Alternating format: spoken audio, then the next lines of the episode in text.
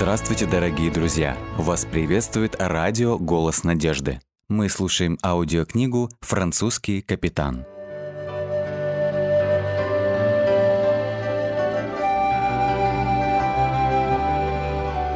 Глава 22. Золото огнем очищенное. Война, война, война – это все, о чем теперь говорили люди – Казалось, все, и хорошее, и плохое, было следствием войны, которую вела королева Анна. Нехватка привозного продовольствия, избыток местных урожаев, высокие цены, дешевая рабочая сила – все это из-за войны, утверждали в городе. Губернатор лорд Корнбери был особенно огорчен отсутствием дорогих тканей, поскольку его личному портному не было шить новые наряды. Но он бывал в полном восторге, когда экипаж какого-либо судна приходил в порт с новым призом, как он называл захваченные корабли с грузом. Денежки, что получает Нью-Йорк с этими кораблями, окупают все суда, потерянные из-за вражеских пиратов в Карибском море, утверждал он. Среди всей этой нестабильности Андре продолжал свои поездки в Насау, достаточно рискованные, но весьма себя оправдывающие. Ему удивительно везло в каждом путешествии, поэтому он был склонен продолжать торговлю в Насау. Риск того стоит, уверял он Сюзанну, когда она беспокоилась о его безопасности. Пока ему удавалось ускользать, увертываться и перегонять пиратов. Конечно же, он тоже ни в чем не был уверен и волновался, но держал это глубоко внутри и ни с кем не обсуждал это. Интрига и риск были девизом той эпохи. Одной из наиболее опасных интриг для французских иммигрантов в городе стало измышление заключенного по имени Морис Ньюхаусен, который, который обвинил нью-йоркского капитана Бенджамина Финеля и других французских иммигрантов в сговоре с Францией с целью свержения английских колоний. Слух был не только оскорбителен для французского сообщества в городе, но и представлял собой серьезное обвинение. «Нас практически обвиняют в государственной измене», — восклицал с кафедры преподобный Лаборе. Лидеры французской общины призвали губернатора провести полномасштабное расследование. Результатом стал отчет, показавший, что не было никаких оснований подозревать капитана Фенеля в сговоре с французами. Однако обвинение вызвало немалый испуг среди населения. В этой атмосфере весной 1706 года Андре отправился в очередной, уже третий в том году, рейс на острова. Его первая остановка была, как обычно, в Чарльстоне. Там он нашел ту же нервную атмосферу, что наблюдалась в Нью-Йорке. Но он был капитаном дальнего плавания и потому не особенно беспокоился. Его миссия при ее успешном выполнении сулила прекрасное вознаграждение. Когда он приблизился к Фрипорту, первому порту на Багамах, он заметил, как английский сторожевой корабль отделился от гавани и направился в его сторону. Когда он достиг пределов слышимости, капитан «Звезды» передал тревожную новость, что накануне французские и испанские пираты напали на форт Нассау, убили множество людей и сожгли десяток торговых кораблей в гавани, в том числе несколько английских. Итак, Нассау в данный момент был небезопасным местом, как понял Андре. Однако, если французы и испанцы заняты сейчас на Багамах, это дает ему возможность поспешить на юг и протиснуться в наветренный пролив между Кубой и Гаити для прямого броска к английской гавани на самой Ямайке. Он чувствовал, что это происшествие стало чудом в его пользу и отплыл на юг. Близились сумерки, когда они подошли к Кубе. Если бы он сумел достичь прохода и двигаться дальше через него ночью, то ему удался бы этот безумный рывок к Ямайке без особых проблем. Он знал, другие корабли уже проходили таким путем. На восходе солнца, когда Либерти уже отдалялась от длинного плеча Гаити, смотрящий закричал «Прямо по борту! Судно на востоке!» Андрей схватил подзорную трубу. Прищурившись в лучах утреннего солнца, он увидел небольшой белый парус, похожий на пеликана, покачивающегося на мерцающей воде. «Поднять все паруса!» — приказал он. Было уже ясно, что это будет гонка не на жизнь, а на смерть. Либо мы оставим их позади, либо скоро увидим их глаза в глаза, — пробормотал он. Вскоре стало очевидно, что погонь идет в пользу преследователя. Его большой квадратный парус вздымался под сильным восточным ветром, уверенно продвигавшим корабль на запад. В течение получаса он был уже в пределах видимости с Либерти. «Это шхуна», — сказал Андре своему первому помощнику, опуская подзорную трубу. «Я сомневаюсь, что у нас есть шанс». Действительно, не было никакого шанса уйти от мелко сидящего корабля, который скользил прямо к ним и флаг этого корабля был французским. Андрей вздрогнул. По мере приближения На шхуне можно было насчитать восемь пушек и два поворотных орудия. Он знал, что сопротивляться было бесполезно, но решил держать скорость до тех пор, пока есть возможность, чтобы оказаться ближе к Ямайке и там получить возможную помощь. Однако чуда не произошло. Быстрый корабль произвел предупреждающий выстрел. Ядро перелетело через носовую часть Либерти. Андре не посмел рисковать жизнями своих людей. Он приказал поднять белый флаг, и тот сиротливо развернулся на легком ветру. В течение нескольких минут шхуна уже была рядом с ними, и вражеский экипаж с воплями начал прыгать на борт Либерти. Андре был зол, его лодка была осквернена и обречена стать призом в каком-то испанском или французском порту, где местные богачи разделят между собой его груз. А его люди будут вынуждены сидеть на палубе, скованные одной цепью. Его, как капитана, перевели на атакующий корабль и бросили в одиночную клеть под палубой. В клете пахло дегтем и экскрементами. Дверь была заперта, но до него доносились выкрики приказов сверху на палубе. Он сидел на полу час за часом, в то время как корабль кренило волнами из стороны в сторону, и вода перекатывалась взад и вперед по полу. Он почувствовал, что судно повернуло назад, откуда они пришли, Гаити. В этом одиночном заключении воспоминания прошлой жизни нахлынули на него, как волны моря. Сцены из детства в Лузиньяне, картины солнечных берегов Мишера, видение оживленной гавани в Бристоле, его мысли обратились к семье, оставшейся там, в Нью-Йорке. Дай бог, чтобы он мог увидеть их снова. Так, протомившись в жалости к себе и душевных страданиях почти целый день, Андре ощутил, что морская качка стала спадать. Это говорило о том, что корабль входит в гавань. Его движение стало более ровным, и скорость снизилась. Он слышал топот множества ног на палубе сверху, где полным ходом шла подготовка к швартовке. Еще через час чьи-то шаги приблизились к двери, и ключ повернул в замке. Его резко подняли за плечи и, заведя руки за спину, сковали наручниками, а глаза завязали. «Пошел!» — скомандовал чей-то голос. Его провели по коридору к лестнице и приказали подняться. Лишенный возможности видеть, Андре споткнулся о веревку и ударился головой об ограждение. Его похититель пнул его сзади, и он упал. При попытке подняться он получил новый удар, но на этот раз сумел ухватиться за перила и не упасть. Спускаясь по трапу под этим грубым конвоем, он услышал, как люди вокруг говорили по-французски. «Гаити! Я угадал», — подумал он про себя. В течение четверти часа он был вынужден идти вслепую, прежде чем его затолкали в какое-то помещение и сняли повязку с глаз и цепи с рук. Это была тюрьма. Он находился в маленькой камере, не один, а в обществе еще одного узника. Человек этот был примерно его же комплекции роста одетый в затасканные брюки, выпачканные краской и поддерживаемые веревочным поясом. У него было небритое лицо и довольно плоский нос, вероятно, результат давней портовой драки. Ему случилось видеть такие носы раньше.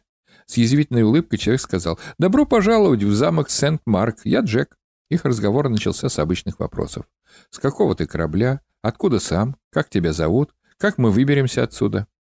«Этого не может быть никогда», — сказал Джек нарочито громко.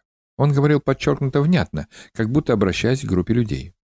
Испугавшись, Андрей оглянулся и увидел тюремщика, сидящего за столом с гигантской сигарой во рту. Джек был из Бостона и тоже был капитаном судна.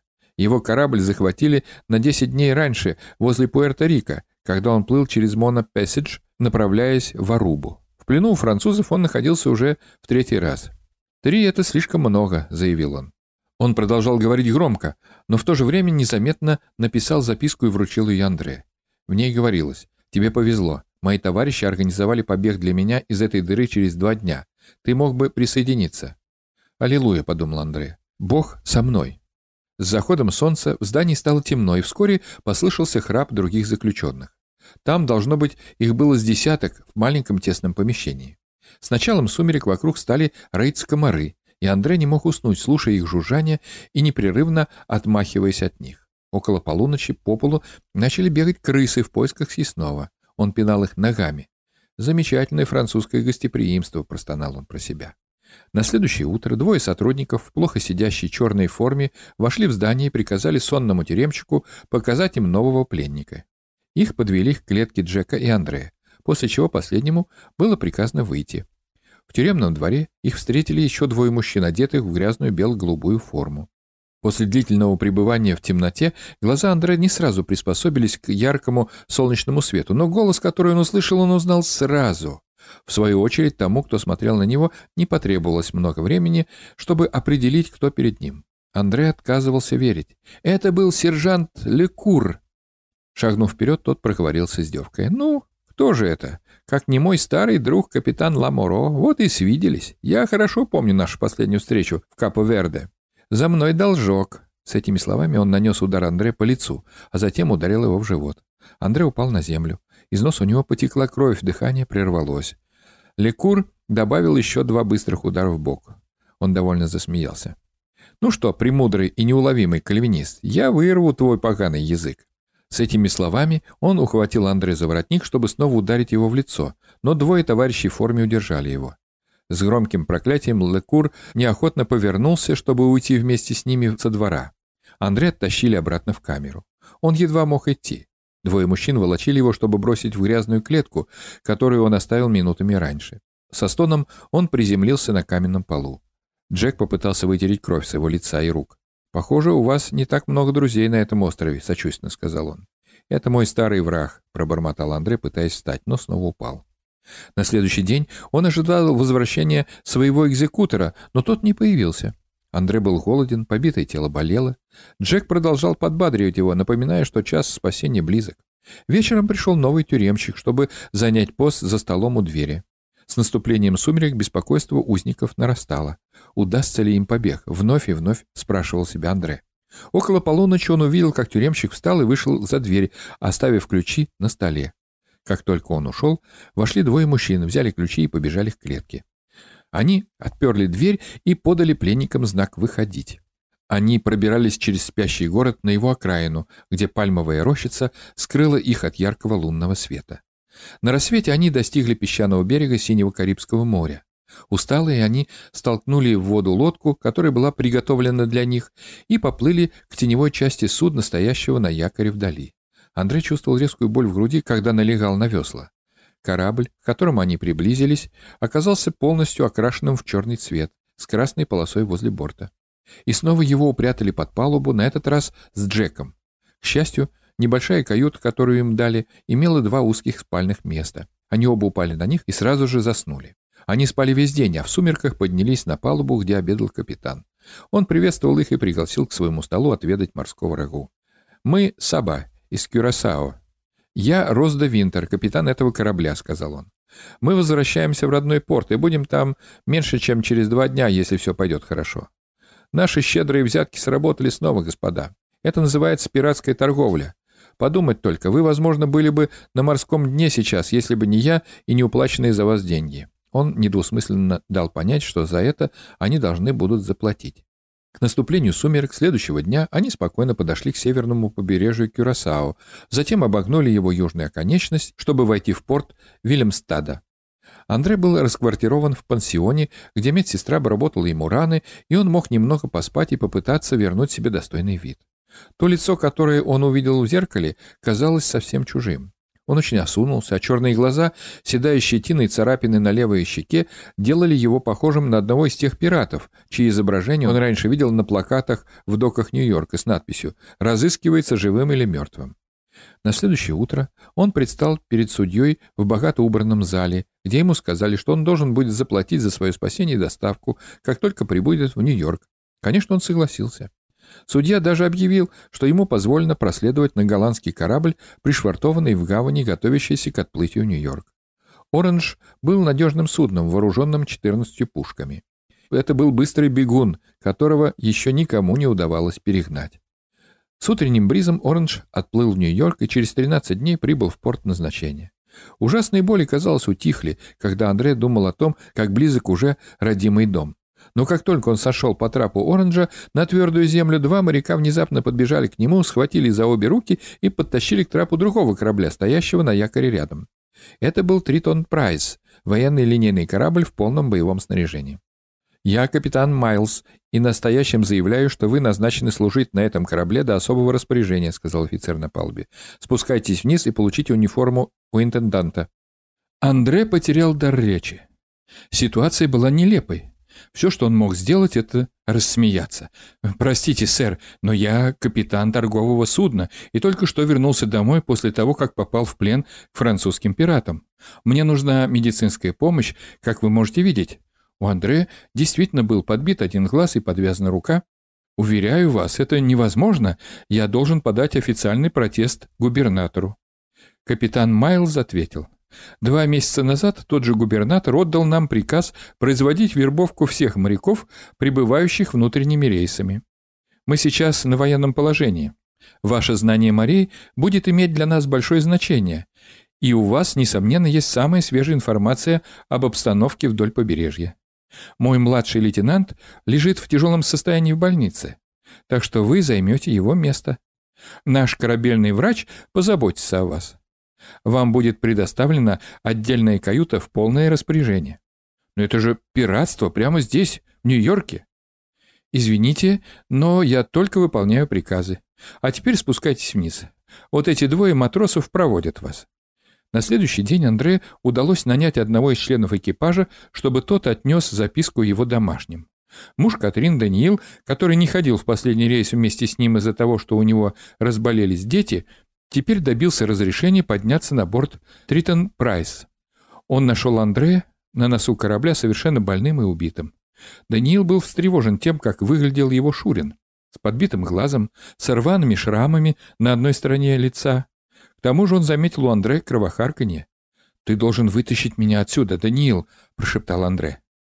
«Я прямо сейчас постараюсь что-нибудь сделать». Потом они говорили о своих семьях, но Даниилу было приказано покинуть корабль, так как приближалось время отплытия.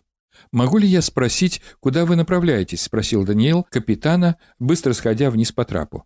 «В Чарльстон», — ответил тот коротко. Андрей не мог поверить, что судьба так обошлась с ним.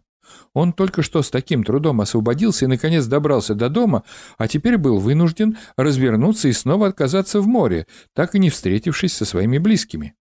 Счастью, поездка вдоль побережья прошла без осложнений, после краткой остановки в Чарльстоне Тритон Прайс направился на юг в сторону Багамских островов.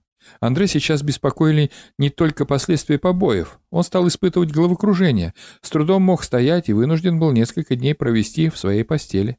Для ухода за ним был представлен матрос. Поскольку Андре стал бредить, и его тело то и дело покрывалось потом, симптомы малярии. Когда они приблизились к порту Насау, экипаж увидел там несколько черных баркасов на якоре. Когда огромный английский корабль приблизился, люди поспешили скрыться в доках.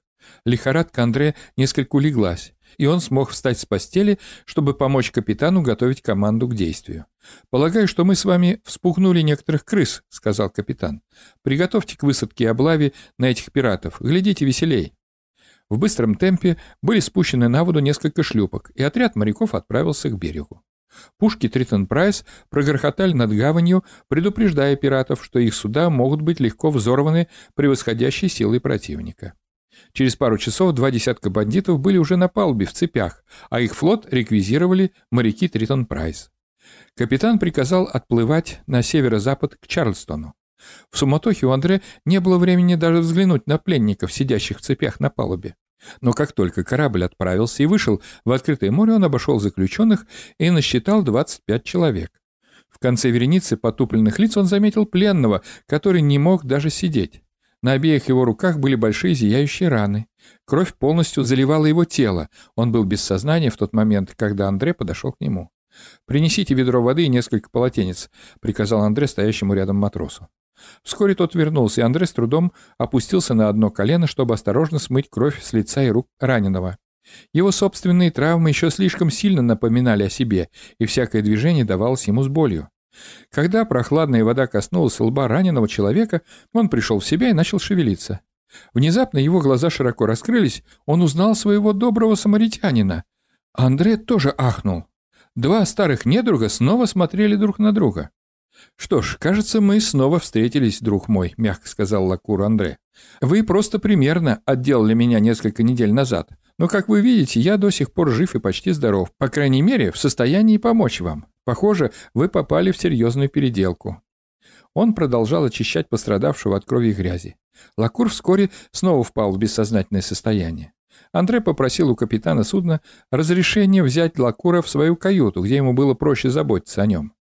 Когда корабль начал свой путь в направлении Чарльстона, Андре мог чаще заглядывать в каюту, чтобы перевязывать раны и поить водой своего врага. К тому времени, как корабль приблизился к гавани Чарльстона, Лакур уже стал немного поправляться. А когда Тритон Прайс стал на якорь, Андре пришел, чтобы помочь своему пленнику стать в ряд с другими заключенными. «Зачем вы это делаете?» — захныкал Лакур. «Делаю что?» — переспросил Андрей. «Ну, заботитесь обо мне, о моих ранах, когда вы сами еще не излечились от своих. Надо было просто дать мне умереть там, на палубе. Потому что вы нуждались в помощи, и я был в состоянии помочь. Это то, что Господь хочет от нас». Только и мог ответить Андре. «К сожалению, больше я ничего не могу сделать. Вам придется теперь отправиться в тюрьму Чарльстона на довольно долгий срок. Может быть, там вы найдете столь необходимый отдых и время, чтобы задуматься над тем, как вы живете. Когда Тритон Прайс прибыл в Нью-Йоркский порт, две недели спустя Андре только-только восстановился после очередного приступа лихорадки, но был в состоянии стоять на палубе, крепко держась за перила. Его глаза пристально всматривались в происходящее на берегу. Корабль плавно подошел к причалу, и он увидел, как полицейский разговаривает с двумя мужчинами, сидящими в фургоне. Он признал своего сына-подростка Даниэла в сопровождении его дяди-тезки. Как только трап коснулся твердой земли, оба они быстро взошли на палубу. В то время как Даниэл бросился к отцу, полицейский передал капитану документ с блестящей гербовой печатью. В нем говорилось «Для капитана Томаса Майлса, командующего кораблем Ее Величества Тритон Прайс, Принимая во внимание, что Андре Ламоро, капитан судна «Либерти», согласно подданному мне ходатайству, пережил пленение французскими пиратами в Вест-Индии, был выкуплен с целью его освобождения и доставлен на борт судна «Оранж» для транспортировки в Нью-Йорк, но по прибытии в порт назначения был мобилизован для морской службы на борту корабля Ее Величества Тритон Прайс под вашим командованием, настоящим, приказываю освободить означенного Ламоро от службы на указанном корабле непосредственно в форте Анны в Нью-Йорке в четвертый день мая 1706 года. Его превосходительство Эдвард Виконт Корнбери. Капитан повернулся к Андре и сказал, «Господин Ламоро, я благодарю вас за службу Ее Величеству и желаю вам успеха. Надеюсь, что вы сможете вполне оправиться от суровых испытаний этого плавания. Можете быть свободны. Два капитана отдали честь друг другу, и, поддерживаемый с обеих сторон двумя Даниэлями, Андре, хромая, покинул корабль, чтобы пересесть в собственную коляску. «Слава Богу! Я дома!» — повторял он. «Слава Богу! Я дома!»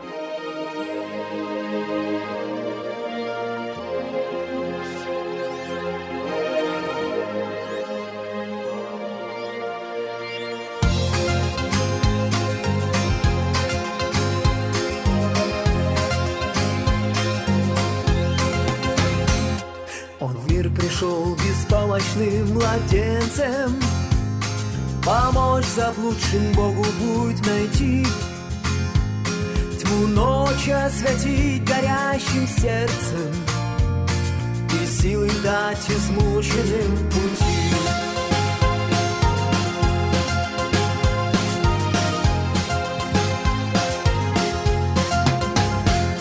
Престол оставив славу поклонение Восприняв крест позорный, как злодей Добровольно чашу искупления. Голговских муках за людей испил Живи и помни,